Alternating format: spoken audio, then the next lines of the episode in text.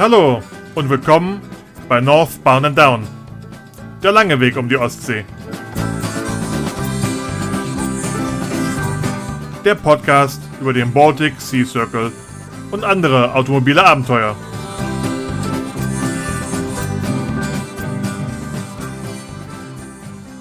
Hallo Northbounders. Es ist über 30 Grad, das Mikrofon schmilzt und die Kaltgetränke helfen nur kurzfristig weiter. Heute haben wir bei uns die Petrol Brothers, die Benzinbrüder. Ich spreche heute mit Felix, denn Max musste kurzfristig noch länger in der Firma sitzen. Das hat uns aber nicht abgehalten, eine interessante Gesprächsrunde zu führen. Es geht heute unter anderem über den Gitarristen von Thomas Anders, einen Hochzeitsantrag und eine Lady in, um oder auf einem Overall. Wie der ganze Quatsch zusammenpasst, hört ihr jetzt. Haben Sie sowas schon mal gesehen? Haben einfach die Sperre umfahren. Heute bei uns sage ich Hallo zu den Benzinbrüdern, aber es ist erst ein Bruder in der Leitung und zwar Felix. Hallo Felix. Hallo. Eigentlich hätten wir noch mit Max gerechnet. Wo steckt der äh, Kollege? Ja, der Max, der steckt noch auf der Arbeit. Also der hat versprochen, sich zu beeilen und zu kommen, aber als Speditionskaufmann hat man es da nie so einfach. Oh, das ist klar. Das, ähm, in dem Bereich ist man immer später Stunden auch am Disponieren. Ja, richtig. Vor allem, wenn man übersee tätig ist, dann hat man es natürlich mit den Kunden nicht so einfach wie in anderen Berufen, dass die von 8 bis 17 Uhr anrufen, sondern da kommt wirklich 24 Stunden irgendwas rein. Klar. Äh, ich heiße euch oder dich erstmal willkommen bei der Hot as Hell Edition von Northbound and Down. Weil wir haben ja nichts Besseres zu tun als heute am Aufnahmetag, wo es weit über 30 Grad ist, in einem abgedunkelten, abgedunkelten Zimmer zu sitzen und miteinander zu quatschen. Richtig. Man könnte ja trotz Corona-Zeiten ja irgendwo hingehen, ein schönes Bier zischen oder, äh, na gut, äh, die Strandbäder oder Stauseebäder sind ja alle überlaufen. Deswegen schön, dass du hier bist. Ja, vielen Dank für die Einladung. Normalerweise mache ich es mir beim Podcast mit einem schön kalten Eiskaffee gemütlich. Aber heute muss ich mal auf Guerilla-Taktik umwechseln. Davon weißt du auch nichts. Ich öffne mir hier nämlich jetzt eine leckere, eisgekühlte Dose Dr. Pepper. Warum mache ich das? Schon vor drei Jahren wollte ich die als Sponsoren erreichen, aber habe sie nicht bekommen. Warum auch? Ne, man sponsert hier viele andere Sachen. Und jetzt mache ich so lange, bis sie antworten werden. weil, gut. weil von äh, der Signature Drink von Smokey the Bandits ist eben Dr. Pepper. Wir alle erinnern uns an diese Szene hier. Äh, gute Frau, geben Sie mir ein Diablo-Sandwich und ein Dr. Pepper und das bitte hurtig, ich bin in einer gottverdammten Eile. Zwar geht's äh, in dem Film um jede Menge Bier, was geschmuggelt wird, was mitunter auch eine Rolle beim Baltic Sea Circle sein wird, aber außer dass es mir privat auch äh, sehr viel schmeckt, dachte ich mir, okay, jetzt greifst du diesmal nochmal an. Liebe Dr. Pepper Deutschland oder Krombacher Brauerei, weil ihr macht den Lizenzvertrieb in Deutschland. Wer immer zuhört oder wer irgendwie kennt, quatscht die Leute an. Ich werde jetzt so lange taggen, bis ich von euch Antwort bekomme. So, das mal unbezahlte Werbung. okay, das wird noch einiges folgen in nächster Zeit. Gut, du bist jetzt erstmal alleine hier, macht aber nichts. Dann stellst du dich mal in ein, zwei Sätzen vor. Wenn du Bock drauf hast, kannst du auch den Max in ein, zwei Sätzen vorstellen. Wer seid ihr? Wo wohnt ihr, wenn du es verraten willst? Die grobe Richtung reicht aus. Wie alt seid ihr? Woher kennt ihr euch? Gut, dann fange ich mal mit Max an. Der Max ist 25 Jahre alt, wird ähm, in drei Tagen 26 und ist, wie vorher schon erwähnt, Speditionskaufmann. Und wir, wir wohnen zusammen in der WG hier in Filderstadt. Das ist beim Stuttgarter Flughafen in der Nähe. Vielleicht kennt es der ein oder andere, der schon mal mit dem Flugzeug von hier aus verreist ist. Und genau, das eigentlich so zu Max, zu mir. Ich bin der Felix, komme auch aus Filderstadt. Wie gesagt, wohne ja zusammen in der WG. Bin 24 Jahre alt, werde jetzt 25, am 24. September dann. Also noch ein bisschen hin. Aber ähm, genau, ich bin Konstrukteur von Beruf. Also ich konstruiere für die Automobilindustrie die ein oder anderen Teile und genau, das ist auch der Grund, warum ich schon hier bin. Ich fange früh an zu arbeiten und versuche auch noch früher aufzuhören, um dann meinem Hobby, beziehungsweise unserem Hobby von Max und mir nachzugehen, an unserem Auto zu schrauben oder mit den Motorrädern loszufahren. Und das sind eigentlich auch so unsere zwei großen Kernhobbys. Schon wieder einer, der in sozusagen Automobilbranche tätig ist. zumindestens äh, die Dichte dieser Leute ist enorm, die hier am Podcast teilnehmen. Also kommt nicht von ungefähr. Bist du denn für einen der Automobilhersteller, die im Stuttgarter Raum sind, tätig? Ja, das ist richtig. Also ich arbeite nicht direkt beim großen OEM, also bei unserem großen Hauptkunden, sondern bei einer Firma, die für diesen OEM, den wir auch gerne als Sponsor hätten, aber dafür haben wir leider das falsche Fahrzeug. wir haben nämlich die vier Buchstaben und die haben leider so ein, so ein ovales Zeichen, das dem einen oder anderen bestimmt bekannt vorkommt, ohne jetzt hier Firmen zu nennen. Also ein ovales Zeichen kann es kein Stuttgarter Hersteller sein. Ja, ja, oval, aber hochkant. Also eher so. Ja, es ist, es ist ganz markant eigentlich. Und die Fahrzeuge sind auch sehr flach und ähm, sagen wir mal so, nicht für die Baltic Sea Circle Rallye geeignet. Ja, sagen wir so. Ähm, naja, die Besitzverhältnisse äh, haben sich ja geändert. Vor 15 Jahren hätte man ja einen Stuttgarter fragen können, um zu unterstützen. Weil die mit dem Stern ja den Hersteller von eurem jetzigen Fahrzeug ja mal fusioniert haben. Richtig, richtig. Aber ist lange her und es ist eine dunkle Zeit in der Automobilgeschichte. Auf eurem Instagram-Account kann man lesen: Abenteurer, Schrägstrich, Jeepfahrer, Schrägstrich, Motorradfahrer. Da kommen wir sicher auf alles zu sprechen, weil alles irgendwie zusammenhängt und auch mit Einfluss nimmt, weil, hast du ja selbst schon angesprochen, ich beginne aber mal mit dem Punkt Motorradfahrer. Ihr beide seid Motorradfahrer. Richtig, genau. Der Max, der fährt eine, Moto äh, eine Triumph und zusätzlich noch hat er mit seinem Vater zusammen quasi äh, ein Gespann, also ein, eine BMW, nagel mich nicht auf das Modell fest, aber ähm, auf jeden Fall eine BMW mit Seitenwagen und damit ist der Max unterwegs. Ich habe eine Moto Guzzi V7 bisschen umgebaut und zusätzlich noch eine Yamaha von 1980 und die auch komplett umgebaut. Ich nagel dich nicht drauf fest, weil ich von Motorrädern überhaupt keine Ahnung habe. äh, alles, was vier Räder hat, kann ich noch irgendwie mitreden. Bei zwei Rädern, ob mit oder ohne Beiwagen, weniger. Klingt aber alles, dass es alle Modelle älteren Baujahrs sind. Ja, also meine Moto Guzzi ist tatsächlich von 2016, sieht aber viel, viel älter aus. Also es ist so eine Hommage an die V7 von damals. Und ähm, ja, ist halt auch im Retro-Design gehalten. Wie bei mir eigentlich alles. Ich fahre einen alten Mini, auch einen neuen, aber auch quasi im Retro-Design. Und Max seine Triumph, das ist eine moderne, eine Street Triple, also ordentlich Wumms unter der Haube, beziehungsweise unterm Tank. Und ähm, ja, so gehen wir zusammen auf Touren. Also auch bei den Motorrädern ist so teilweise eine Retrowelle. Dass man moderne Technik holt, aber es sieht dann aus wie früher. Ja, ja, genau, richtig. Und, ähm, also von der Form. In welcher Größenordnung macht ihr dann Ausfahrten oder Touren? Also das kommt ganz drauf an. Der Max war jetzt unterwegs, da konnte ich leider nicht mit. Der war unterwegs und zwar ist er die französische Seealpenplatte gefahren mit dem Motorrad. Ähm, sieben Tage 2000 Kilometer ungefähr haben die gemacht. Und jetzt im September fahre ich los. Ich fahre über die Schweiz, Frankreich, Italien, quasi eine Runde auch so um die 2000 Kilometer, auch in sieben Tagen.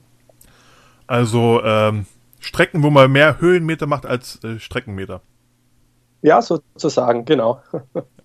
Ist ja schon eine Weile, wo er dann ein paar Tage drauf sitzt. Kam euch denn nicht mal die Idee, eine größere Rallye auf Motorrädern zu machen? Ja, das haben wir uns tatsächlich auch schon überlegt. Es gibt ja auch diverse reine Motorradrallyes, aber ähm, ja, wir sind dann beim Motorradfahren doch eher die, die mal anhalten, einen Kaffee trinken, ein bisschen relaxen und einfach die, die ähm, ja, die Natur genießen. Ich fliege dann ganz gern mit der Drohne eine Runde, mache ein paar Drohnenaufnahmen und ja, das genießen wir. Also beim Motorradfahren sind wir wirklich eher so die Genießer, aber ähm, schauen natürlich schon, dass wir auch wirklich kurvenreiche Strecken fahren und Strecken, bei denen man sich schon ein bisschen zur Seite neigen kann. Na, aber das würde eine Baltic Sea Circle auch unter Umständen bieten. Also anhalten und Kaffee trinken kann man da. Der Drohnenverkehr ist relativ hoch. Gut. Die Kurven beschränken sich jetzt auf einige Länder. ich würde mal sagen, Finnland und Russland fallen aus, was mit Kurvenfahrten zu tun hat. Richtig. Aber dafür hat man ja genug äh, Schlaglöcher, in denen man verschwinden kann mit dem Motorrad. Ja. Und was ich bis jetzt von Russland gehört habe, ähm, was die Schlaglöcher angeht, wenn es Schlaglöcher gibt, dann sind die groß und tief. Ja, aber wo ich, da frage ich mich immer, wo die Leute das erzählt haben. Also das Schlimmste, das Schlimmere, was ich gesehen habe, waren Fräskanten auf der Autobahn. Das, das waren die schlimmeren äh, Beispiele als, als wirklich die Schlaglöcher. Kann natürlich, wenn man okay. irgendwo abbiegt und, und eine Schotterstrecke fährt. Also ich würde auf die Fräskanten, wenn an, der, an den, nicht auf der Autobahn, aber auf der Europastraße gearbeitet wird, das hat schon eher mal zu Aktionen geführt. Äh, aber um die, um die Schlaglöcher ausweichen, wäre ja auch eine Kurvenfahrt. Aber wäre dann auch 16 Tage zu lang? Weil es gab ja einige Teams, oder es gibt auch, ich glaube auch, die für die 2020er jetzt Recall gemeldet sind, die mit dem Motorrad fahren. Also von der Länge her würde ich sagen, würden wir das schon aushalten. Aber ähm, wir haben uns jetzt mal fürs Auto entschieden. Äh, wir beide waren noch nicht in den, Ländern da oben und wissen auch nicht, wie das Wetter ist. Und ähm, da wir dann doch nachts gerne warm schlafen und auch weniger die Hotelgänger sind, ähm, haben wir uns dann doch fürs Auto entschieden dieses Mal. Wart ihr mit den Motorrädern jemals am Nürburgring? Nein. Bis jetzt noch nicht. Weil wenn ja, dann kann ich sagen, so ähnlich ist das auch da oben. Beim Nürburgring äh, kann alle fünf Kilometer das Wetter anders sein. Man fährt bei strahlendem Sonnenschein ab und ist dann kurz vor der Einfahrt noch Schleife im tiefsten Winter. Ja, das Wetter, das ist schwer zu sagen. Also 2017 hatten wir so ein mega Glück gehabt. Es war fast durchgehend Sonne, außer die letzten Tage. Das Folgejahr hatte schon sehr mit, mit Regen zu kämpfen. Ich glaube, wenn sich ein Wetter, wenn sich das Wetter entscheidet, bleibt es dann großteils gleich so. Aber so habt ihr euch äh, für etwas mehr Sicherheit entschieden und habt dann euch ein Fahrzeug zugelegt, also ein Vierrad sozusagen. Will ich aber genau. noch, gar nicht, gar nicht, noch gar nicht drauf eingehen. Der zweite Punkt, ihr bezeichnet euch als Abenteurer. Wie kam es denn dazu? Ja, also wir haben zusammen schon diverse abenteuerliche Situationen erlebt und ähm, gemeistert in Urlauben, die wir schon zusammen bestritten haben. Und ähm, ja, wir machen sehr gerne Dinge, die man vielleicht nicht so alltäglich oder auf Ideen, auf die man nicht so alltäglich kommt. Also äh, wir sind schon mal die Zugspitze in zwei Tagen hochgelaufen. Wir haben Sea-Tracking gemacht, Apnoe-Tauchen, lauter solche verschiedenen Dinge. Und ähm, ja, die haben wir davor noch nie gemacht, wollten das mal ausprobieren und haben das dann, haben das dann einfach mal gemacht. Da kann ich auch eine lustige Geschichte erzählen. Sehr gerne. Wir waren, wir waren in Guadeloupe, also auf Guadeloupe, das ist eine französische Insel in, in der Karibik. Da waren wir im Urlaub und haben uns dort über Airbnb mehrere Unterkünfte aus, ausgesucht, haben die gebucht und uns dann Mietwagen geholt. Und da wussten wir auch nicht, wie die Straßen auf der Insel sind. Wir haben uns mal dann einen Mietwagen geholt. Das war ein Seat Ibiza mit 75 PS, 68 PS um den Dreh, also wirklich nicht viel. Und da sind wir dann mit unseren Koffern äh, eingestiegen, losgefahren und sind dann über die Insel gefahren. Und dort gibt es auch, also wer die Insel kennt, der weiß, da gibt es einen Vulkan, La Soufrière. Und ja, wir sind einfach mal da hochgefahren. Man kann dann auf den Vulkan hochlaufen, das haben wir auch gemacht. Aber man kann da auch so eine Strecke neben dem Vulkan hochfahren mit dem Auto und da sind wir dann hochgefahren. Und zwar, als wir von der einen Unterkunft zur anderen gefahren sind, also mit vollem Gepäck. Und irgendwann haben wir gesagt, okay, ab hier kommen wir jetzt nicht mehr weiter, weil der Weg war eigentlich mhm. nur noch ein Fluss und Kies. Und dann haben wir umgedreht. Und beim Runterfahren ähm, sage ich irgendwann, ich bin gefahren, sage ich irgendwann, du Max, irgendwie äh, bremsen konnte das Auto auch schon mal besser. Und es hat auch schon ordentlich nach Bremse und Kupplung gerochen. Und ähm, dann haben wir angehalten. Und da gibt es ein ganz lustiges Video. Der Max steigt aus nimmt eine Flasche Wasser, trinkt was und sagt, ganz schön heiß hier und kippt da was auf die Bremsen. Und dann gab es einen riesen Qualm. Und ja, unsere Bremsen waren so sehr überhitzt, dass wir, dass wir danach quasi erstmal eine Dreiviertelstunde warten konnten, bis wir weiterfahren konnten, weil das Auto echt am Ende war. Und ja, also solche, solche Erlebnisse haben wir der Reihe durch eigentlich. okay, dann kann man wirklich einen Haken hinter Abenteurer machen. Das klingt auch teilweise so wie nachgestellte Top Gear Herausforderungen. Die Kollegen sind mit einem Pickup Geländewagen Vulkan hochgefahren, ihr macht dann mit einem Seat Ibiza. Richtig, richtig. Ähm, ich habe gelesen, es waren dann 14 Tage auf Guadeloupe. Genau. Also die Insel ist ja jetzt nicht die größte, aber Ja. da ist dann ausreichend zu sehen, dass man trotzdem 14 Tage herumfahren kann.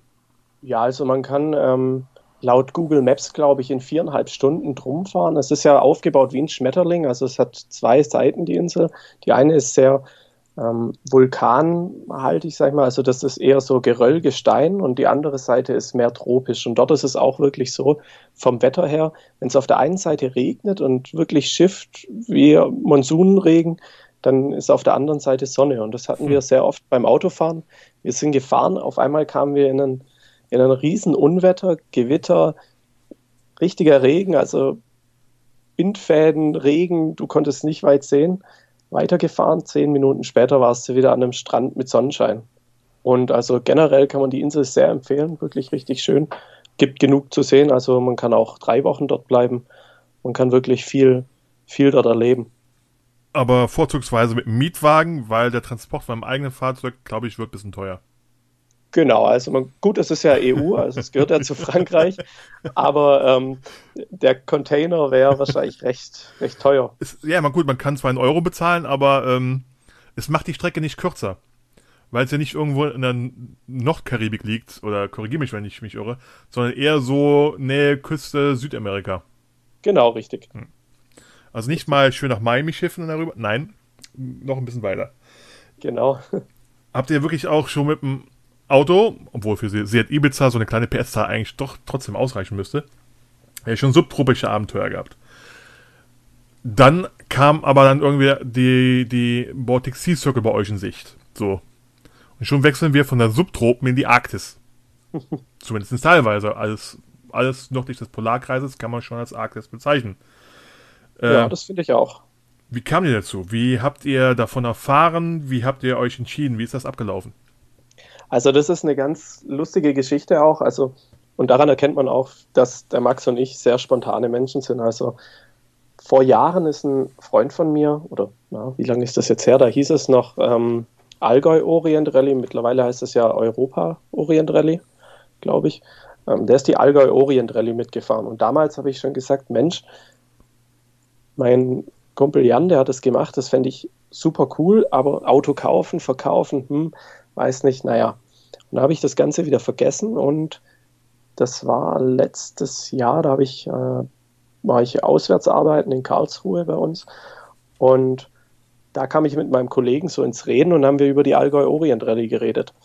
Und da habe ich gedacht, Mensch, ich google mal kurz, wann denn die stattfindet. Vielleicht wäre das ja wieder was. Und da kam ich auf die Baltic Sea Circle Rallye und da habe ich dann gedacht, hm, schreibe ich doch mal Max. Habe ihm dann eine, eine Nachricht geschrieben. Du Max, da gibt es eine Rallye, einmal um die Ostsee. Hast du Bock, sollen wir das machen? Und zehn Minuten später kam ungefähr eine Nachricht von Max. Ja klar, warum nicht? Wann und wo? Geht's los. So, nach dem Motto. Und ab da war das eigentlich besiegelte Sache, dass wir das machen. Also wenn man Olga Orient googelt, dann kommen auch gleich schon Suchergebnisse von anderen Rallyes.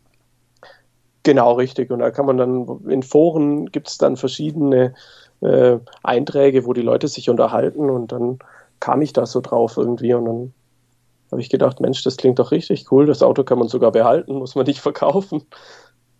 Ideal. Das, das lässt das Schwabenherz höher schlagen. Das lässt auch das Rheinländer Herz höher schlagen, das lässt auch das Hamburger Herz höher schlagen. Ich glaube, ähm, das lässt viele Herzen höher schlagen, dass man es danach immer noch hat. Vor allem die der Autoenthusiasten, würde ich mal behaupten. Ja, ich meine, auch hier macht mal was für einen guten Zweck. Aber es, es Genau. ist halt auf andere Art und Weise nicht das Auto verkaufen. Und es gibt ja viele Geschichten, wo, ähm, wo man hier Arbeit reinschickt, damit das Auto fahrtauglich und abenteuertauglich ist. Was aber dann zu schnell ein Herz wächst und man sagt, nachher verkaufen, na, vielleicht doch nicht. Richtig. Manche machen es Genau. mit ihrem neuen Alltagsauto. Kommt alles vor. Also die, die Geschichten sind unterschiedlich. Und dann habt ihr gedacht, ju, da machen wir mit und wir suchen uns ein Auto dafür. Genau, richtig. Dann haben wir angefangen, Autos zu suchen und kamen eigentlich auf die, die, die Idee, Mensch, wir brauchen was Cooles. Ja. Dann haben wir überlegt, Allrad soll es sein. Nicht mal wegen der Strecke, sondern einfach, weil keiner von uns ein Allradfahrzeug hat und es ja immer ganz geschickt ist, wenn man so ein Teil auf, der, auf dem Parkplatz oder in der Garage hat. Könnte ja sein, dass mal jemand aus einem äh, Acker gezogen werden muss oder abgeschleppt werden muss. Heißt schon direkt die Planung, wir können es ja hinterher auch gebrauchen. Genau, richtig, Okay. richtig. Und dann haben wir uns überlegt, hm, was gibt es denn für Autos? Und dann kamen wir auf den Mitsubishi Pajero und haben dann geschaut, was es da so gibt in einem Preissegment so bis 3.000, 4.000 Euro. Und dann haben wir recht schnell gemerkt, hm, die Autos sind sehr beliebt. Das, was man bekommt, ist eher so notentechnisch 3 bis 4, optimistisch ausgedrückt. Und so kamen wir dann zu dem Hyundai Galopper. Der Hyundai Galopper ist quasi ein Mitsu- Mitsubishi Pajero Lizenzbau. Das heißt, äh, Hyundai hat damals die Produktionsstraße von Mitsubishi abgekauft und bei sich dann aufgebaut und die Autos produziert. Mit der Lizenz von ähm, Mitsubishi. Was lustig ist, weil Mitsubishi hat die Fahrzeuge für Hyundai in Deutschland verkauft, umgelabelt. Also da wurde wieder aus dem Hyundai Galopper der Mitsubishi Pajero wurde hier quasi dann verkauft damals. So funktioniert Globalisierung. Richtig, Aber richtig. ku kurze Frage, wie kamst du auf die Infos? A, von deiner Automobilhintergrund, von der, von der Berufstätigkeit her? Oder ist das alles bei der Recherche so zugeflossen? Ja, also das ist eigentlich pure Interesse. Also ich bin eher im Sportwagensegment unterwegs beruflich oder im, im SUV-Bereich. Ja. Un, unlieblicherweise. Sind doch zwei Paar Schuhe, also Sportwagen und SUV, also Ja, genau, aber leider vom selben Hersteller. Also mir wäre auch lieber, wenn er bei, bei Sportwagen geblieben wäre, aber naja. obwohl SUV war doch mal ursprünglich Sports Utility Vehicle. Ja, das stimmt. Das ist Die, richtig. die meisten sind weder sportlich noch wirklich Utility, nur noch Vehicle. Ja, richtig. Richtig. Das stimmt allerdings. Gut, für, für die Mutti in Großstädten immer noch geeignet. Perfekt. Da kann, damit kann man wunderbar die Einfahrten jeglicher Kindergärten, Blockieren. Grundschulen, Schulen blockieren und den Hass aller auf sich ziehen. Jawohl. Ja, so, so schaut's aus. Und man muss dazu sagen, so ein SUV macht sich natürlich auch wunderbar auf dem Biomarkt-Parkplatz. Na, gibt's doch mittlerweile auch als Hybrid oder als E-Wagen. Ja, das stimmt allerdings. Aber da muss man ja auch dann sagen, ähm, solange, solange man sich dann nicht den Atomstrom reinhaut, äh, ja, Aus Catenon. zum Beispiel. Äh, Ja, also, Nur, nur zur Erklärung, äh, wer, wer meint, in Deutschland hätten wir keinen Atomstrom, der irrt. Weil alles, was grenznah ist, bezieht noch schönen Strom aus dem Ausland, aus Atomkraftwerken. Ich, der ursprünglich aus Rheinland-Pfalz kommt, weiß, Catenon in Frankreich liegt nur ein paar Kilometer hinter der Grenze. Das geht auch rüber Richtung Baden-Württemberg. Also rein grüner Strom hat von uns niemand. richtig. Ja. Übrigens, so als Experte. Ich meine, wurden ja wirklich Autos mit diesem Antrieb gemacht. Äh, für mich ist aber so, auch so meistens, wenn es Plug-in-Hybride, ist doch rein, reiner Wahnsinn oder so Hohn eigentlich eher zu sagen.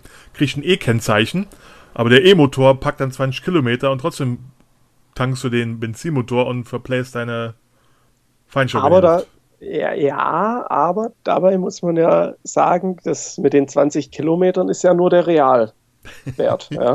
Also laut Papier ja, läuft das Ding 100 Kilometer rein elektrisch. Bergab, ähm, ohne Klima vielleicht.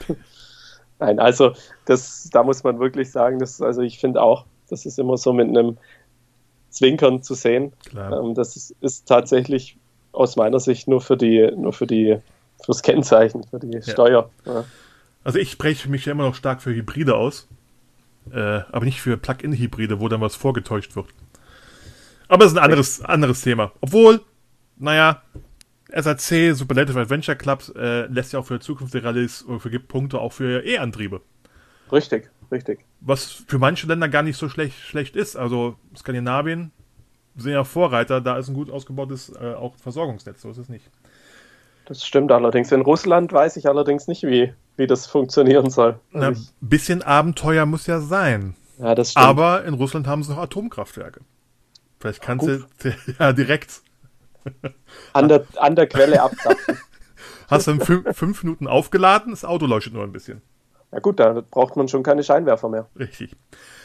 Ähm, kommen wir. Wobei man, wobei man, sagen muss, was ja, was ja auch äh, ganz cool wäre, wäre, wenn jemand die Rallye mitfahren würde mit so einem. Ah, die Franzosen haben doch damals schon 1940, 1950 äh, Elektrofahrzeuge für die Post damals gebaut, meine ich. So ein Umbauen und mit dem mitfahren, das wäre natürlich wieder eine Sache. Da würde ich sagen, kriegst du Doppelpunkte, altes Auto und E. Äh, nicht für den Baltic Sea Circle, nein. Da ist noch die alte Variante 20 Jahre älter. Äh, Stimmt. Für andere Rallyes haben sie so gemacht, so Youngtimer kriegen so und so viele Punkte zusätzlich, Oldtimer so und so viele Punkte, Elektrofahrzeuge so und so viele Punkte und die alles nicht sind, die kriegen keine extra Punkte.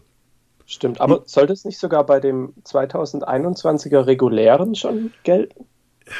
Ich weiß es nicht. Müsste ich nochmal reinschauen. Sah nicht, sah nicht danach aus. Sah nicht okay. danach aus. Dann war es vielleicht bei der Winter Edition oder sowas, das könnte sein. Ja, da auf jeden Fall. Also, da ist es so. Viele gewundert haben, Winter-E-Fahrzeuge, aber warum nicht? Ich meine, die werden ja auch mal besser. Ich frage Richtig. mich, ob du in zehn Jahren noch durch Norwegen fahren kannst, ohne dass du ein E-Auto hast. Ja, da könnte leider was dran sein. Deswegen lieber schnell die Rallye machen an alle, die zuhören. Fahrt diese Rallye sofort. ja, man weiß es nicht. Okay, solange man kein Norweger ist. Bevor wir weiter auf euren Geländewagen eingehen, hole ich noch ein Segment nach, äh, wo mir schon Zuhörer gesagt haben, das vermissen sie, was mal in den ersten Folgen vorkam. Das Geräusch läuft im Hintergrund und wir machen eine kleine Frage-Verfolgungsjagd wo ich ein paar Fragen schnell stelle und mal einfach ganz schnell von dir kurze Antworten brauche äh, oder ich brauche. Wünsche, um vielleicht noch etwas Material haben für das weitere Gespräch. Perfekt, ich habe mich drauf gefreut. Gut, Baltic Sea Circle, angesprochen. Es gibt die Möglichkeit, durch Russland zu fahren. Ja oder nein? Auf jeden Fall, ja. Auf jeden, jeden Fall. Euer Fahrzeug hat einen Spitznamen bekommen. Sherry. Sherry. Äh, hört sich weiblich an? Richtig. Euer Fahrzeug ist ein, ist ein Weibchen, sehr schön. Richtig. Hat euer Team Maskottchen? Ja, eine Dame, die auf unseren Overalls hinten drauf prangt. Auf einem Bild in Instagram kann man es, glaube ich, sogar sehen. Uh, da kommen wir gleich nochmal zu sprechen. Eine Dame auf dem Overall. Richtig. Wenn ihr euch ein Startlied aussuchen könntet, wenn es sowas geben würde, mit welcher Hymne, mit welchem Lied würdet ihr die Rallye starten? Sherry Sherry Lady natürlich. so naheliegend und doch so unerwartet. Richtig. Ich habe einen Vorschlag an SAC. Mach das doch mal zum Start. Okay, bei 400 Fahrzeugen wird es ein bisschen viel und GEMA spielt auch keine Rolle, aber egal. Obwohl Radio läuft ja eh immer, also. Sherry, Richtig. Sherry Lady beim dicken, fetten Jeep, das, äh, ja. Wie sieht es mit dem Fahren von euch aus? Gibt es einen, der mehr fährt oder lieber fährt als der andere oder endet das so 50-50? 50-50, würde ich sagen. Das heißt, beide haben auch Beifahrerqualitäten. Richtig, richtig. Okay. Was denkt ihr, wie schaut es mit der Verpflegung aus? Unterschiedlich oder packt ihr euch 10 Dosen Ravioli pro Tag ein? Da sind wir ein bisschen gespaltener Meinung. Ich bin eher so der Kulinariker, der Max ist der Purist, also wird spannend, aber unterschiedlich auf jeden Fall. Okay, dann gibt es das Ravioli, aber das mit scharfer Soße. genau, richtig. Ja, ich glaube, das war's auch schon. Eine Antwort interessiert natürlich. Euer Maskottchen ist eine Dame auf einem Overall. Da brauchen wir jetzt natürlich die Geschichte dazu. Ja, also man muss dazu sagen, bei mir haben alle meine Fahrzeuge haben Namen und auch schon immer gehabt. Von meinem ersten Auto an hatten, hatte jedes Fahrzeug einen eigenen Namen, was ich mir für das Fahrzeug so ausgedacht habe. Meine Moto Guzzi, Italienerin Giulia, ja, natürlich. Meine meine Yamaha Brandy, das ist ein altes Ding, ja, 80er Jahre, hat es jetzt schon in die Jahre gekommen, aber ist trotzdem noch knackig. Ja. Mein Mini kommt aus, kommt aus England, deswegen Sir Mortimer. Und bei damals hatte ich einen BMW, ein Dreier Cabrio und das war Heideltraut. Entschuldigung, aber ist nett. Ja, Sir, Sir, Mortimer für Mini ist auch nett. Also Sir genau. Mortimer könnte ich mir vorstellen, für den Rolls-Royce von unseren äh, holländischen Freunden, die wir vor kurzem hier hatten. Aber für Mini, ist ein Understatement, ja. Ja, genau, richtig. Also habe ich mir auch gedacht. Kommt bei mir allerdings nicht von ungefähr. Ähm, ich habe, oder mein, mein Vater hat schon seit 1980 eine alte S-Klasse von 1969 Und mit der bin ich quasi aufgewachsen und das ist wie mein Bruder, deswegen die hatte auch schon immer einen Namen. Das ist der Antonius. Und ähm, genau, deswegen war das für mich eigentlich von Anfang an normal, dass Fahrzeuge Namen haben. Gibt es die immer noch, die alte S-Klasse? Die gibt es immer noch. Die gibt es immer noch. Wurde in der haben mittlerweile, hat in der meine Schwester geheiratet. Und irgendwann wird wahrscheinlich, wenn ich heiraten sollte, auch ich darin heiraten und die wird auch irgendwann mal mir gehören. Äh, okay. Deine Schwester, ihr werdet nicht drin heiraten, sondern mit der S-Klasse dann äh, Genau. so richtig, drauf fahren. Richtig, genau. Also, ja gut, wobei, so, das wäre auch mal was. In der, in der S-Klasse heiraten. Also, das wäre auch eine Idee. momentan sollte es möglich sein. Also, äh, nachdem ja alles momentan in Autokinos gemacht wird, von, Richtig. von Vorlesungen, Konzerte, Comedians, mit Sicherheit gibt es auch Messen in der, also ich glaube sogar davon von gelesen zu haben, ob es jetzt in Deutschland war oder woanders, dass es auch schon Hochzeiten im Autokino gab. Ja, tatsächlich. Dann Tatsächlich. wäre jetzt dein Zeitpunkt, einen Antrag zu machen? Ja, das stimmt allerdings. Mal eine Idee. Ah, gut, mir fehlt noch die passende Frau. Also, falls da Ach so. draußen irgendeine sein sollte. Äh, ja. Ähm, lasst euch nicht abschrecken. Es ist keine typische männliche Eigenschaft, den Autos einen Namen zu geben. Also ich Richtig. kenne sehr viele Damen, und vielleicht sogar sogar mehr Damen als ähm, Herren der Schöpfung, die ihren Autos einen Namen geben. Kein Abschrecker. Also wer in einer 69er S-Klasse heiraten will, äh, ein Motorradfahrer, Abenteuer, lustig. M- Mal schauen. Äh, Vielleicht meldet sich ja jemand, wer weiß. es sind auch immer Damenteams dabei bei so einer Rallye. Ja, richtig, was ich echt gut finde. Ich weiß jetzt nicht, ob es jetzt bei unserem Recall ein reines Damenteam dabei ist, weiß ich nicht. Mal sehen. Spätestens Aber- am Start werden wir das sehen. Apropos Dame, jetzt haben wir immer noch nicht, nicht die Geschichte von der Dame auf dem Overall. Genau, also die Dame auf dem Overall, die kam eigentlich daher. Wir haben so überlegt, ja, wie nennen wir das Auto? Dann haben wir gedacht, hm, es ist ja ein Jeep und es ist ja ein spezielles Modell und da haben wir gedacht, hm, Ein Cherokee, genau, ein verraten wir Cherokee, es, ja. genau. Dann haben wir gedacht, hm, ist ja eigentlich ein Indianer. Und dann haben wir mal geguckt, was sind so Namen von einem Indianerstamm Cherokee. Aber da hat uns keiner so richtig zugesagt. Dann habe ich gesagt, Mensch, wir hatten ja auch schon die ein oder anderen Probleme mit dem Fahrzeug. Ich gesagt, ja, es ist ein bisschen zickig und vielleicht ist es ja eine Frau, dann brauchen wir einen Frauennamen. Und dann kamen wir recht schnell, Cherokee, Sherry, naheliegend, klar, kamen wir da drauf. Jetzt haben wir schon ähm, Rassismus, Sexismus, alles abgedeckt. Es ist ja alles hier nur ein Spaß. Also, ne, es ist ja, hier wird keiner, keiner beleidigt. Äh, Nein, nein, auf keinen Fall. wir lieben Frauen, wir lieben Autos, deswegen haben viele Autos Frauennamen. Genau. Und man muss auch sagen, also seit Sherry den Namen hat, äh, Ist ihr euch wohlgesonnen? ja richtig. Und wir haben so viel Spaß mit ihr und äh, sie haben, wir haben sie so ins Herz geschlossen mittlerweile, dass wir beide auch sagen, also das Auto, solange wir können, behalten wir. Aber ihr habt jetzt nicht die Umrisse vom Sherry Cherokee auf dem Overall drauf. Nee, richtig. Wir haben gedacht, hm, also wenn, wenn Sherry eine Frau wäre, wie würde sie aussehen? Und äh, weil wir beide eigentlich so die, ja, so die 50er, 60er, 70er Jahre mögen, ähm, kamen wir drauf, naja, auf den, auf den Flugzeugen damals, auf den Kampfflugzeugen, waren da immer nette Damen abgebildet. Dann haben wir mal geschaut, hm, was gibt's denn da so? Und haben wir die gefunden. Und zwar ist Sherry sitzt auf, auf einem Motor mit einem Petticoat-Kleid mit Pünktchen drauf.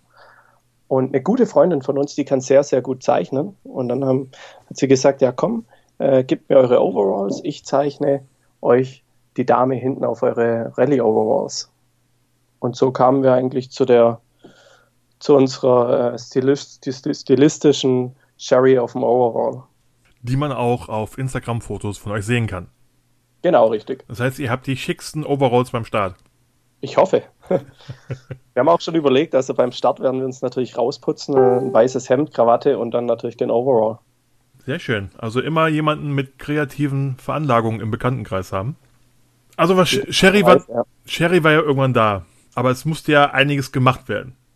Auch in dem Sinne, dass wir alle dachten, wir wären im Juni diesen Jahres gestartet.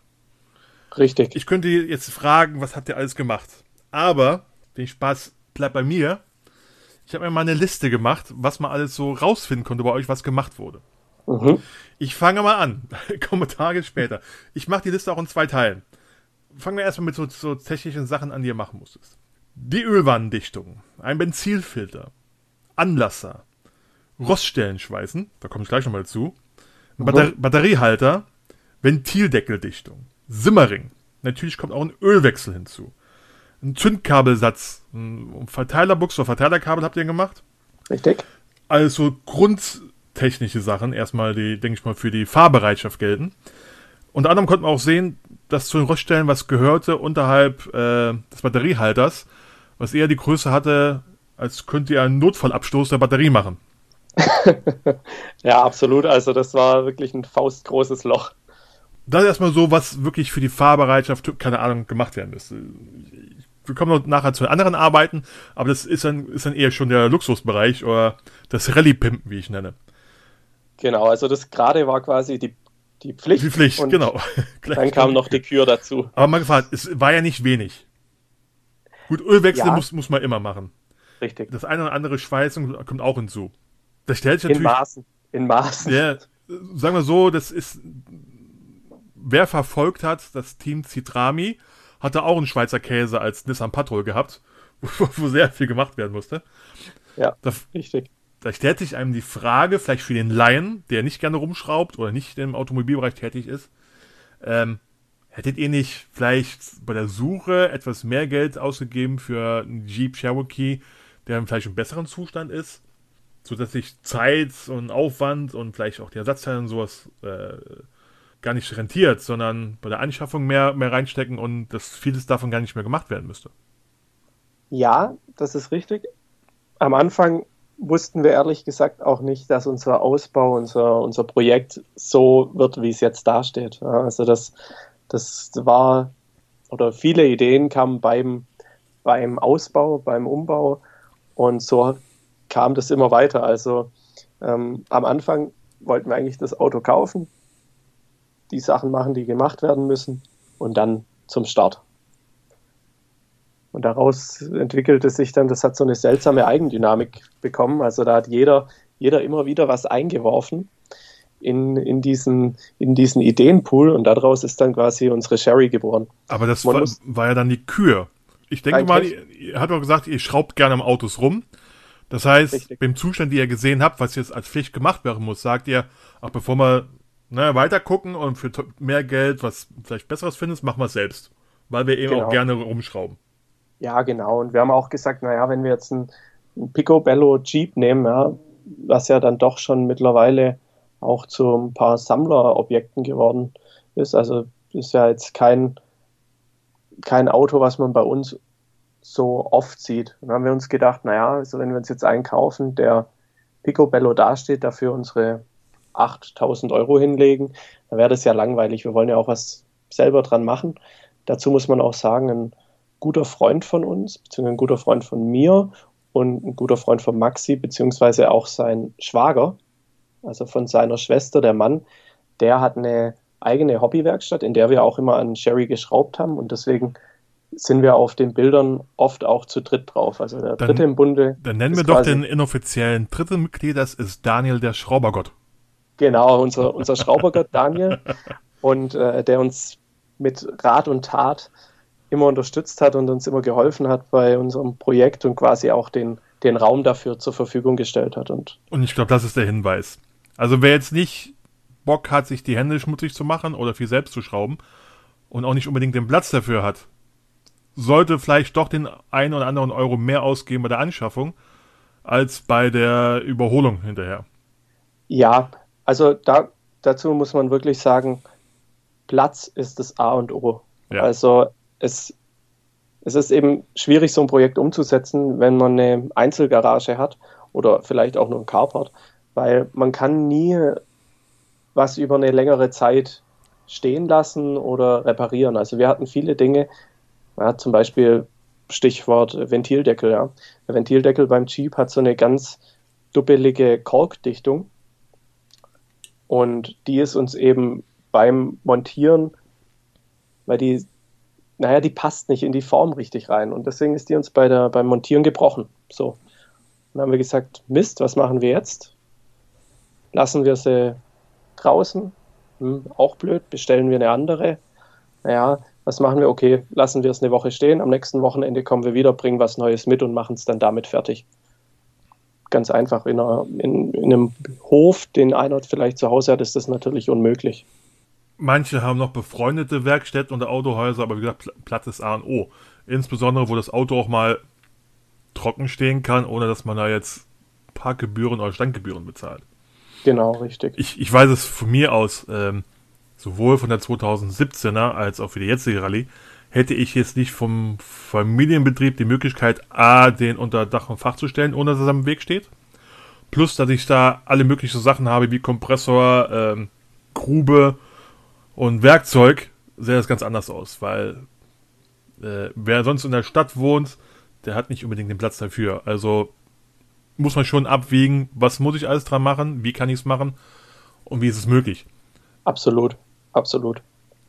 Und auch da muss ich sagen, ähm, wenn das, also ich für meinen Teil fahre auf so eine Tour beruhigter, wenn ich mein Auto kenne. Also das heißt, wenn ich daran selber geschraubt habe, wenn ich weiß, okay, wenn in unserem Fall zum Beispiel unser Anlasser, wir haben wir haben unseren Anlasser, wir haben zwei Anlasser, einen alten und einen neueren.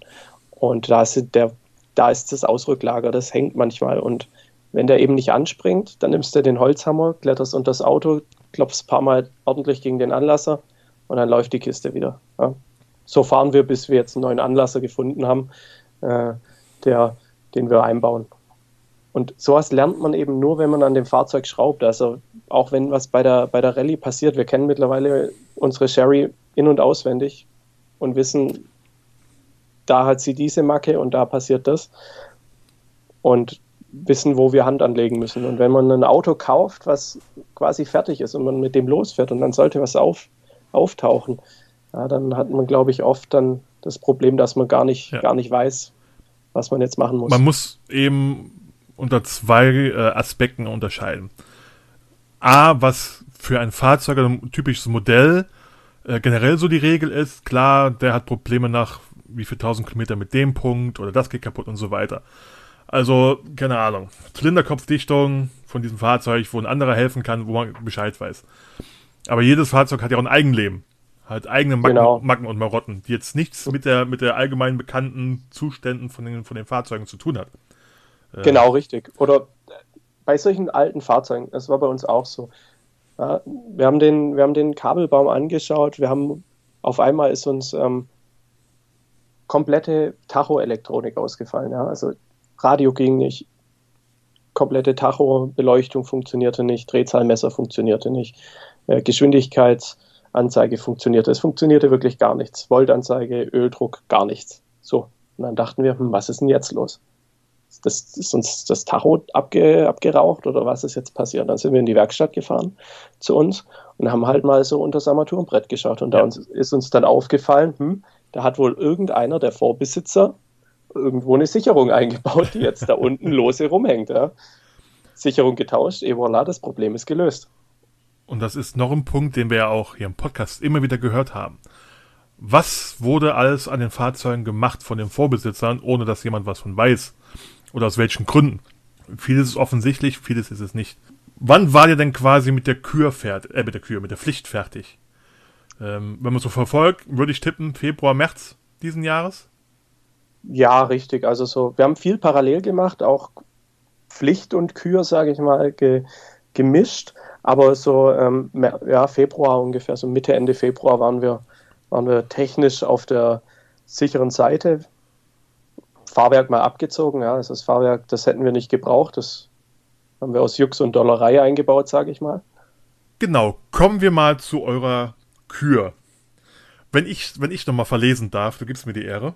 Mhm, und gerne. unter anderem, unter anderem, kannst du ergänzen. Radio und Lautsprecher. CB-Funk wolltet ihr einbauen. Richtig.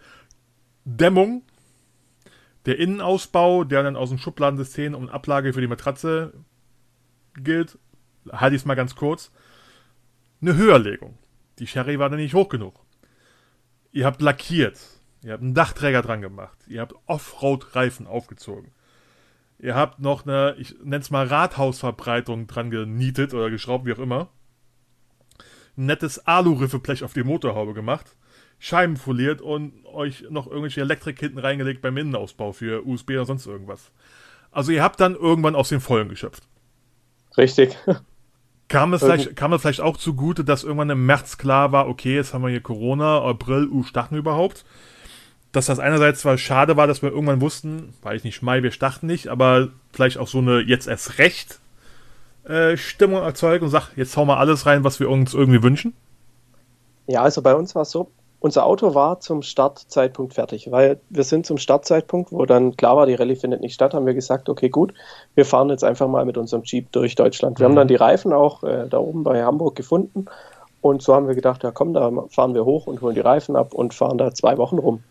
Aber da natürlich die Rallye abgesagt wurde und wir natürlich uns monetär so aufgestellt haben, dass wir uns in den Monaten davor ein bisschen immer was zur Seite gelegt haben, um die Rallye dann äh, ohne Geldnot, sage ich mal, zu bewerkstelligen, haben wir gedacht, naja gut, jetzt haben wir wieder ein Jahr Zeit, dann können wir auch noch ein bisschen was davon investieren und, und uns hier nochmal ein paar Dinge beim Jeep gönnen, die wir davor noch nicht hatten.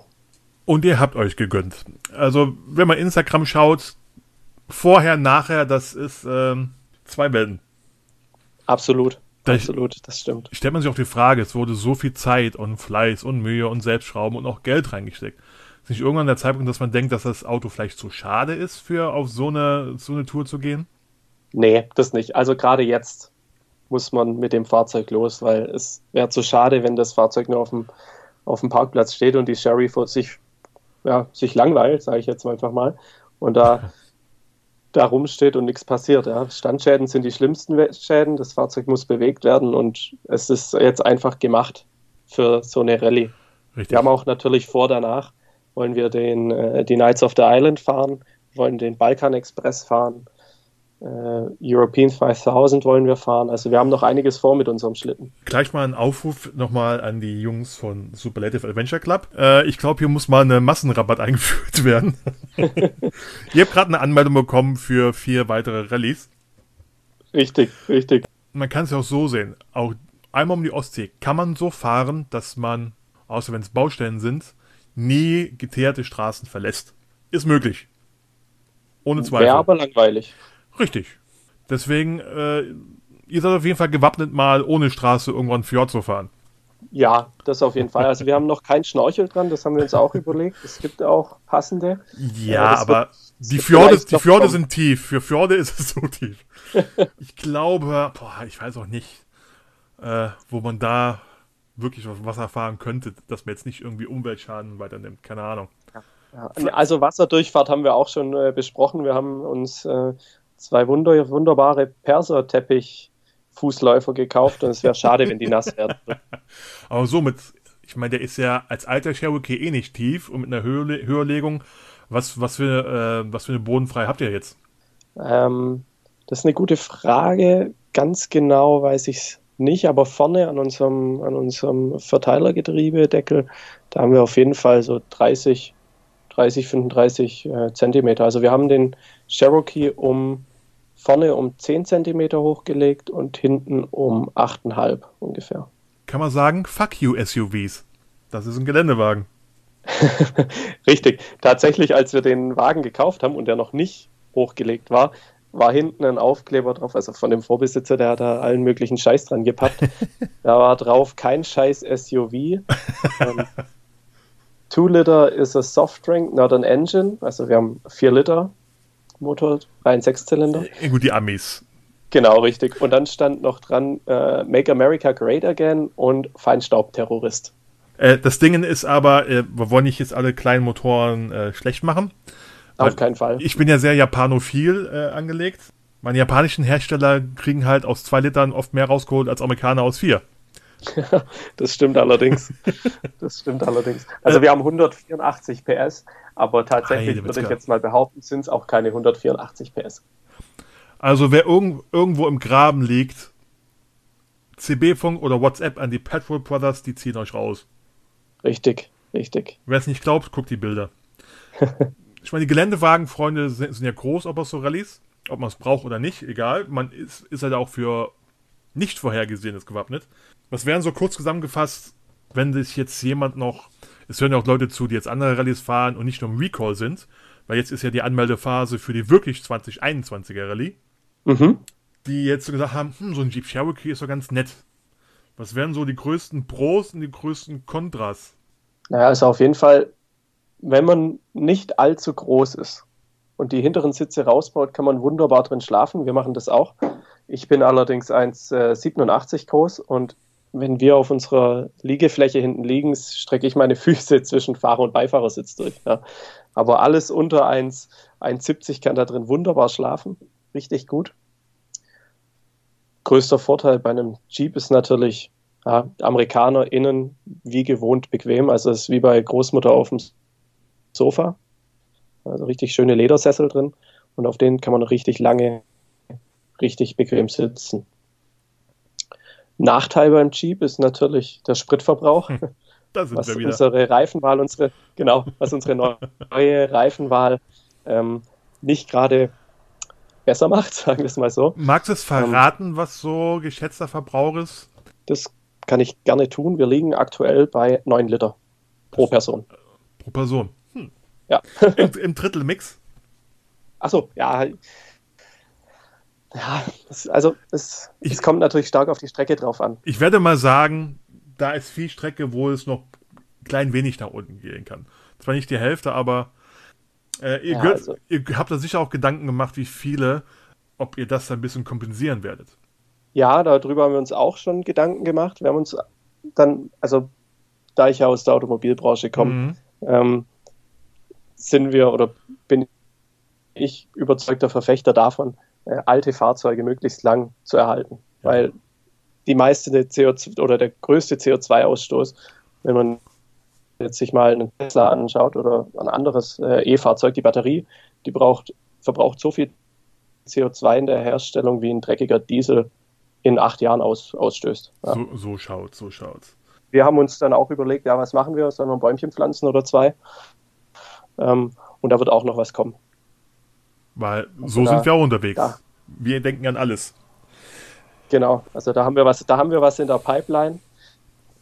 Das wird aber noch nicht verraten. Also, Kommt dann während der Rallye. uh, das ist noch zehn Monate warten. Sehr schön. Richtig. Wie gesagt, der Wagen sieht super vorbereitet aus. Aber es gibt immer Sachen, die passieren können, die hat man nicht auf dem Schirm. Es war kein Elch, aber es wurde auch mal irgendein Auto von einem Wohnmobil weggerammt in Schweden. Und das kann auch passieren. Da, da hilft, hilft dann auch nichts mehr. Nee, das stimmt allerdings. Was ich mit, mit dir mal mache, weil äh, wir noch genügend Zeit haben, ich noch keinen anderen gemacht haben. Du hast ja gesagt, du warst noch nicht in den Ländern unterwegs, die die Baltic Sea Circle so anreißt. Okay, Deutschland schon. Aber in den Richtig. neun anderen Ländern warst du noch gar nicht. Ähm, also in den skandinavischen Ländern war ich noch nicht unterwegs. In Russland war ich, aber nur in einem Zwischenstopp. Also am Flughafen, das zählt da natürlich nicht. ähm, Polen, in Polen war ich schon. Ja. Bin, auch, bin auch mit Auto wieder zurückgekommen. Spaß. Also, also ähm, von da aus, auch Max, wenn ich so überlege, war in keiner Stadt und in keinem Land da oben. Also weder Schweden, Norwegen, Dann hilft die Vul Russland. Vulkanauffahrt aus Guadeloupe auch nicht. Deswegen frage ich mal, ähm, da soll mal Länder durchgehen, so einfach mit zwei, drei Wörtern und so weiter, äh, was man sich so, ist vielleicht nicht klischeehaft, aber wie man sich so die Länder vorstellt. Ich überspringe mal Dänemark, da kommt Legoland Mhm. oder sowas. Ne, wenn man die nicht kennt, man hat ja irgendwie eine Vorstellung. Wie sieht das Fahren durch Land aus oder was erwartet man im Land zu sehen? Man ma- macht sich ja irgendwie doch irgendwie Vorstellungen, dass es Bock machen könnte, das zu fahren. Richtig, An- richtig, auf jeden Fall. An welche Begriffe denkst du dann? Ich werde alle nicht werten, weil jeder macht andere, andere Erfahrungen. Mhm. Wenn du an Schweden denkst. Ikea. Nein, also Schweden verbinde ich mit viel, viel, viel Wald und viel Einsamkeit zwischen den Städten. Und ja, ich denke, das ist, das ist in Schweden recht, äh, recht oft zu sehen. Und was ich hoffe, in Schweden zu sehen, sind natürlich die wunderschönen roten Häuser. Ich wollte nicht kommentieren, aber ich sage mal, das ist machbar. Sehr gut. Ich weiß, Dann gar nicht, ich nicht ich weiß gar nicht, ob ich ein Ikea gesehen habe in Schweden. Weil wir halten es ja von Hauptstraßen fern, also keine Ahnung. Allerdings, glaube ich, ist eine Vorstellung, die auf viele Länder passt. Was, was, was denkst du, was du, was, was Norwegen erwartet? Ja, in Norwegen freue ich mich vor allem auf, auf ähm, ja, vielleicht, dass wir so an einem Fjord vorbeifahren und auf die, ich habe schon sehr oft jetzt gehört von Freunden, die da oben unterwegs sind, dass die Norweger sehr, sehr freundliche Menschen sind und sehr, sehr hilfsbereit sind und man auch mit denen äh, schnell ins Gespräch kommt. Ohne auf Norwegen zu gehen, wenn man mit einem beklebten Auto unterwegs ist, kommt man, glaube ich, überall schnell ins Gespräch. Ob also, man will oder nicht, wahrscheinlich. Nee, egal wie, man ist nicht unauffällig. Egal wie das Auto das ausschaut, aber mit Aufklebern drauf und Nummern, das zieht schon Blicke und auch Gespräche an. Was ja auch nicht von das Nachteil stimmt. ist. Richtig. Finnland. Uh, Finnland. Da fällt mir gerade ehrlich gesagt wenig dazu ein. Ja, ich würde auch mal sagen, unendliche Weite. Der Weltraum, unendliche Weiten. Genau, unendliche Weiten. Nein, also das auch, also ich hoffe wirklich, das hoffe ich auf der gesamten Rallye zu erleben. Wenig, wenig große Städte, kleine Dörfer, verschlafene Nester, äh, lange Straßen. Das Schöne ist ja, das liegt einem jedem selbst in die Hand. Ich meine, wer in große Städte fahren will, fährt in die großen Städte rein. Wer nicht, der nicht. Richtig, richtig. Gut, du warst mal in Russland auf dem Flugplatz, äh, Flughafen. Was hast du da so im Kopf? Wenn du denkst, okay, wir fahren Russland ein. Weil ihr hattet euch ja, auf jeden Fall gehörtet ihr zu denen, die schon frühzeitig ein Visum hatten, bevor die gesagt haben, ihr jetzt nicht mehr. Richtig, richtig. Wir haben ein Visum gehabt. Oder haben es immer noch in unserem Reisepass. Leider äh, bringt es uns nichts. Na, aber es ist ein schönes Goodie für einen Reisepass. Genau, richtig. Es, es macht sich schön im Reisepass.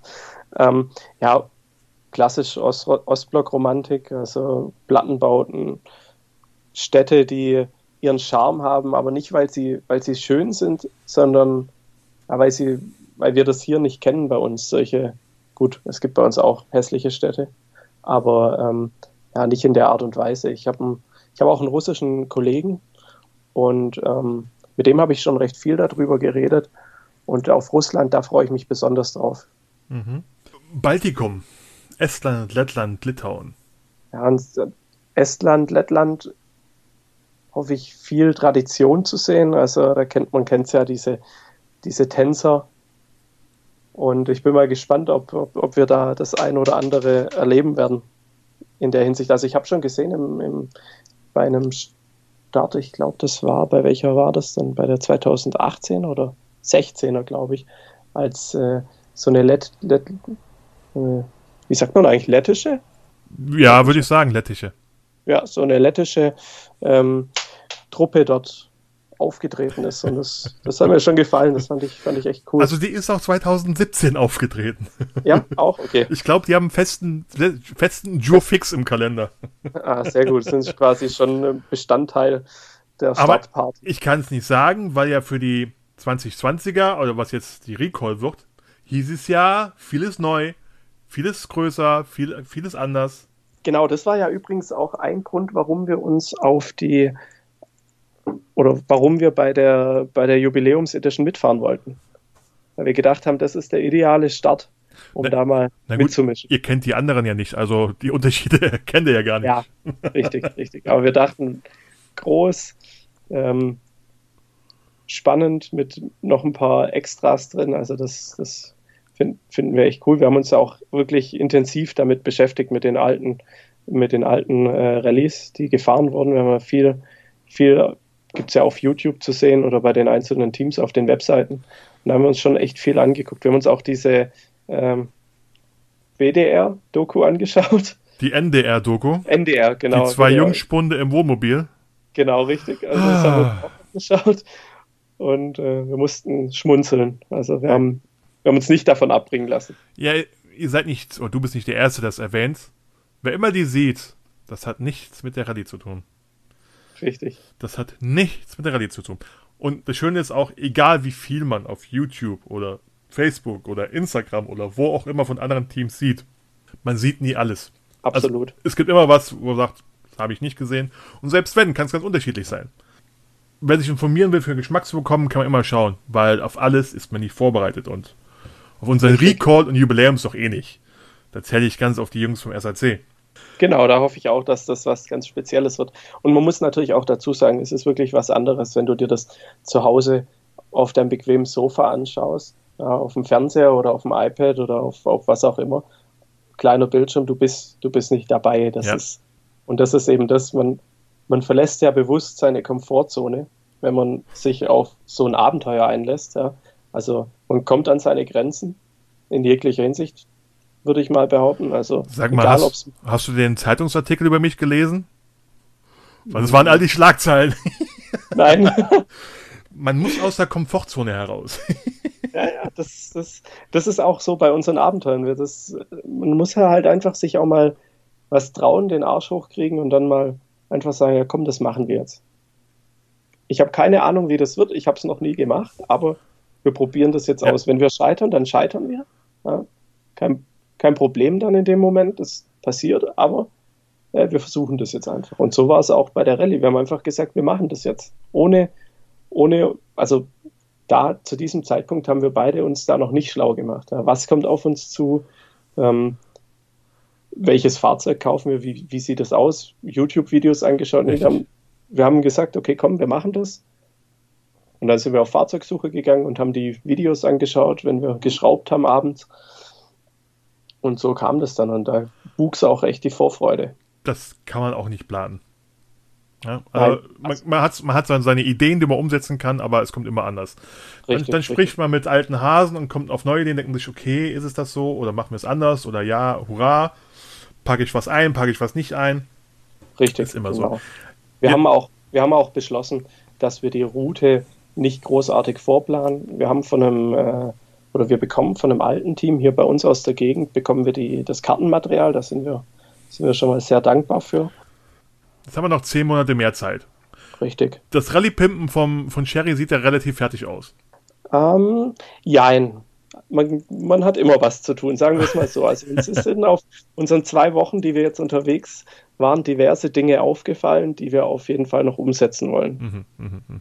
Also da gibt es noch genug, was man machen muss. Wir haben auch, haben auch noch ein bisschen äh, mit unserem Tacho zu kämpfen. Da stimmt die Übersetzung noch nicht so ganz. Im Zuge der, der Reifenvergrößerung, sage ich mal, ähm, müssen wir auch ein anderes Tachoritzel einbauen. Aktuell ist es so, dass wir, wenn der Tacho 50 anzeigt, fahren wir ungefähr so circa 62. Das wäre schlecht, weil Richtig. auf eurem Instagram gibt es einen schönen Ordner Gods of Speed, wo ihr auch so zwei schöne Bildchen von Knöllchen reingestellt habt. Ja, Das könnte in Skandinavien, ich spoiler mal, teuer werden. genau. Das ist. Also das, 12 das- km/h drüber, hm, dann kannst du mal den Jeep Cherokee in Zahlung geben. Ja, tatsächlich war das auch in, auf Guadeloupe gibt es einen Blitzer. Einen einzigen. Und in diesen Blitzer sind wir reingefahren, natürlich. Keinem anderen passiert das, ja. Jeder ist da langsam gefahren. Felix und Max, ja, Felix am Steuer, die beiden haben es halt mal nicht geschnallt. Natürlich. So. Ein kmh zu schnell gewesen, ja, und gleich mal 50, 50 Euronen leichter. Ja, so, so. Das ist skandinavische Verhältnisse. Ja, Mindest, deswegen, mindestens. Braucht ihr noch einen Sponsor auch- für, den, für das Ritzel? gut, das wäre natürlich nicht schlecht. Also, wer jetzt günstig oder für umsonst Jeep Cherokee Ritzel hat, Für äh, 33er Reifen, muss man dazu sagen. für 33 Reifen, einfach melden. Äh, auf Instagram Petrol Brothers. Seid ihr zu finden, ne? Genau, richtig. petrolbrothers.offroad auf Oh Instagram. ja, stimmt. Punkt Offroad, Entschuldigung. Ja. wer uns, wer uns das Ritzel zur Verfügung stellt, der kriegt nicht nur unser altes Ritzel, sondern kriegt natürlich auch eine würdige, einen würdigen Platz auf unserem Jeep. Ich meine, ich habe ja gelernt, ähm, die Community von Rallye-Teilnehmern ist ja groß. Und auch alle stellen sich vor, aber niemand weiß so, was genau was andere machen. Ich habe mittlerweile auch welche kennengelernt, die im äh, Ersatzteilbereich unter, unterwegs sind. Ach was? Vielleicht geschickt. jetzt, vielleicht jetzt nicht unbedingt für alte Cherokees mit Tacho, Ritzel und 33er, aber es gibt ja Leute, die kennen Leute, die kennen Leute, die kennen Leute. Das stimmt. Vielleicht hat noch irgendeiner ein altes Tacho-Ritzel im- in der Garage liegen. Ja, oder günstig im Regal oder auf, auf Sponsoring Genau. oder sonst irgendwas. Genau, richtig. Als Charity hattet ihr ja was ausgewählt. Genau, richtig. Wir haben uns äh, die Movember Foundation Mhm. ausgesucht. Ich würde mal sagen, äh, ganz klassisch. Die war ja auch, auch zu, stand ja auch zur Auswahl beim SAC. Und ähm, ja, wir haben uns für die entschieden, da ich 2000, wir haben jetzt 2020, 2017 das erste Mal beim ähm, Distinguished Gentleman's Ride mitgefahren bin. Das sagt dir vermutlich nichts, vielleicht sagt es jemand anderem was. Natürlich sagt es mir was, aber klär es für unsere ja? Zuhörer. Okay, gut, sehr gut. Also der Distinguished Gentleman's Ride ist quasi eine Sternfahrt. Ähm, und zwar tut man in den Monaten davor für die Movember Foundation, also für die psychische Gesundheit bei Männern und äh, für die Forschung an Prostatakrebs Geld spenden bzw. sammeln. Also man, man kann da wirklich bei allen anderen Leuten ähm, um, um Spenden beten, man kann sich Sponsoren suchen und so haben die Jungs und Mädels vom, von der Movember Foundation schon die letzten Jahre recht, recht viel zusammengebracht und ähm, ja, machen damit, machen damit äh, gute Dinge, weil jeder von uns hat einen Vater oder einen Bruder vielleicht oder Freunde. Wir sind selbst Männer. Genau, wir sind selbst Männer. Wir müssen auch irgendwann an uns denken. Gesund, richtig, gesundheitlich. Richtig. Äh, schon Grönemeyer wusste vor Urzeiten, dass es nicht leicht ist, ein Mann zu sein. das stimmt, ja. Richtig. Genau. So haben wir uns eben zur November Foundation dann, hm. ähm, ja, sind wir dazu gekommen. Wobei wir bei den nächsten Rallyes, also wir wollen unsere Sponsoren auch immer wechseln. Also wir wollen bei jeder Rallye jemand anderen unterstützen. Mal überregional, mal regional. Und so haben wir uns haben wir uns das jetzt mal überlegt. War dir auch ähm, so vor dem geplanten Rallye-Start auch in Kontakt mit anderen Teams aus der Gegend oder war dir eher so auf Einzeltrip? Ne, wir haben uns schon auch mit anderen gerade über Facebook und äh, Instagram ausgetauscht. Also im, in Facebook gibt es ja auch die, die Gruppe über den Baltic Sea Circle und ähm, das, war, das war schon ganz cool. Wie gesagt, leider gibt es bei uns hier in der Gegend, oder habe ich zumindest bis jetzt von diesen 400 Teams, habe ich jetzt noch nicht so viele gefunden und auch ein Treffen ähm, hat sich hier bei uns jetzt noch nicht so ganz ja, rauskristallisiert. Ja, es gibt viele Teams, aber es gibt auch sehr viele, die mit Social Media nichts zu tun haben ja. die sich anmelden, aber sagen dann der Rest, nö, das muss nicht sein. Deswegen genau. sind, noch, sind noch zehn Monate Zeit. Denn wir sind jetzt auch wieder langsam am Ende von diesem netten kleinen Podcast für dieses Mal. Schade, dass der Max es nicht mehr geschafft hat. Ja, der Max, ich muss mal schnell schauen. Ja, er hängt immer noch im Büro. Ansonsten holen wir nochmal kurz vor dem Start rein, dass er noch was, eine kleine Liebeserklärung zu seiner Sherry sagen kann. Genau, da ist er sicherlich dabei. Vielleicht muss ich auch irgendwann mal einen Stammtisch öffnen, wo ich dann mit zehn Leuten. Das wäre doch was. Bitte mal, um Rück, bitte mal um Rückmeldung, wenn wir nächstes Jahr nicht nur Podcast machen sollen, sondern auch ähm, ja, irgendwas auf YouTube, keine Ahnung, wo dann fünf bis zehn Leute in einem Zoom-Call sitzen und sich unterhalten. Sind noch zehn Monate Zeit, wer ähm, was über Felix und Max rausfinden will, auf petrolbrothers.offroad auf Instagram aber äh, wird auch nochmal verlinkt im Text unter diesem Podcast. Äh, wenn sich noch Filderstädte und Umgebung Teams finden oder so ein Großraum Stuttgart, die noch Anschluss suchen, die Jungs sind hilfsbereit. Wer noch unterstützen will beim Sponsoring oder beim Charity, einfach anquatschen. Wir haben gelernt, wir haben wahre Abenteurer. Die fahren auch mal einen Vulkan in Norwegen hoch, obwohl es da keinen gibt, aber fahren sie mal. wir finden einen. Wir finden einen. Falls Dieter Bohlen bei eurem Start Sherry Sherry Lady singen will. Ach nein, das muss Thomas anders machen. Entschuldigung. Das andere war ja nur der Gitarrist. Ihr wisst, wo ihr euch zu melden habt. Ähm, Felix, bei dir sage ich danke, dass du die Zeit gefunden hast bei diesem frischen Wetter. ja, ich habe zu danken, dass, dass ich teilnehmen durfte. Die schönsten Grüße an Max ausrichten. In Gedanken, Gedanken war, war, bei uns und äh, schauen, was in den nächsten zwölf Monaten, zehn Monaten passiert und wie allen sage ich, äh, hoffe ich, spätestens sehen wir uns dann beim Start beim 2020er Recall im Juni 21. Genau, da auf jeden Fall. Danke und äh, bis dahin. Danke, ciao. Tschüss.